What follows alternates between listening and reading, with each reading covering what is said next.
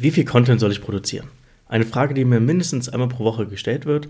Und ein guter Freund von mir beantwortet diese Frage immer relativ simpel, nämlich mit der Aussage mehr. Wieso er recht hat und warum wir immer daran arbeiten sollten, noch mehr Inhalte zu produzieren, erkläre ich dir in der heutigen Folge. Los geht's!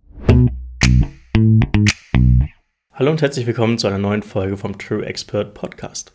Der Podcast, der dir dabei helfen soll, deine Expertise wirksam zu vermarkten. Heute geht es um das Thema Content Marketing. Wie viel Content sollst du als Experte produzieren? Wieso solltest du überhaupt Content produzieren? Und wie kannst du den gesamten Prozess der Content-Entwicklung so strukturieren, damit du auch noch Zeit für dein normales Geschäft hast? Diese drei Fragen werde ich dir in der heutigen Folge beantworten und dafür möchte ich mit einer kleinen Metapher starten. Stell dir vor, du betreibst einen kleinen Laden in der Innenstadt. Ja, super Lage, direkt in der großen Einkaufsstraße und du hast auch ein super Angebot im Laden. Ja, bei deiner Expertise ist das vollkommen klar. Und tagtäglich laufen Menschen an deinem Laden vorbei. Und dein Schaufenster entscheidet darüber, ob sie stehen bleiben und eventuell in deinen Laden gehen. Ja, wenn du nichts oder eine langweilige Sache im Schaufenster stehen hast, was machen die Menschen? Richtig, sie gehen weiter und geben ihr Geld woanders aus. Inhalte, egal ob es Beiträge auf Social Media sind, dein eigener Podcast oder auch ein Webinar, sind in diesem Beispiel die Dekoration in deinem Schaufenster.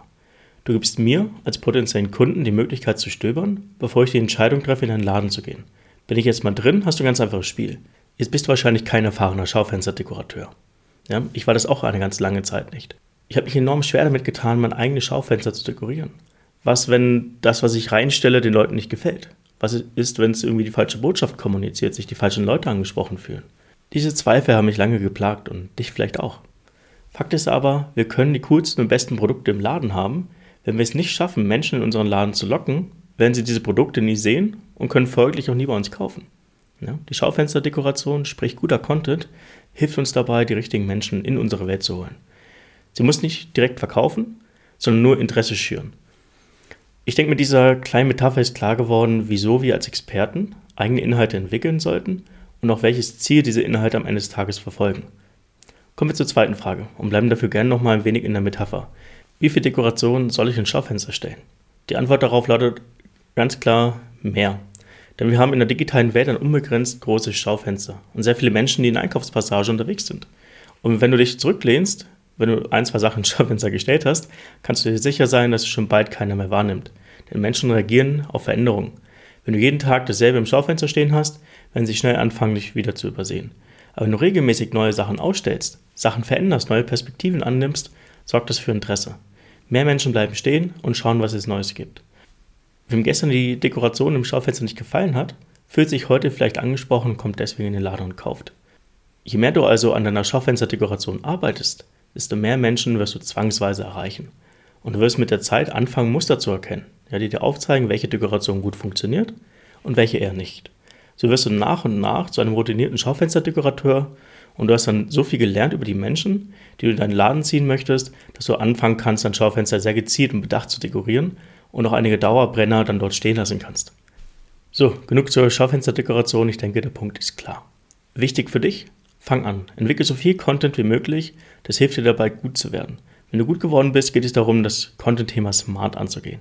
Anstatt Woche für Woche zum Beispiel neue Textbeiträge auf LinkedIn zu schreiben, versuch das ganze Content-Thema für dich etwas größer zu denken. Nehmen wir als Beispiel diesen Podcast hier. Der Podcast ist eine Langform. Einige Folgen sind nur Audio, andere Folgen werden mit Video aufgenommen. In der Produktion kostet mich eine Folge wahrscheinlich so um die 60 Minuten. Also genauso lang, wie du wahrscheinlich teilweise an einem Textbeitrag für LinkedIn sitzt. Ich kann in 60 Minuten zum Beispiel ein 45 Minuten Interview führen. So wie letzte Woche mit dem Volker Hein. Aus dieser einen Folge kann ich problemlos fünf oder sechs Kurzvideos extrahieren. Ja, daraus werden Beiträge auf Social Media. Genauso kann ich mir drei oder vier Zitate rauspicken und die auch auf Social Media veröffentlichen. Ich habe die Möglichkeit, aus dieser einen Folge einen Blogbeitrag zu machen. Ja, sehr optimiert natürlich.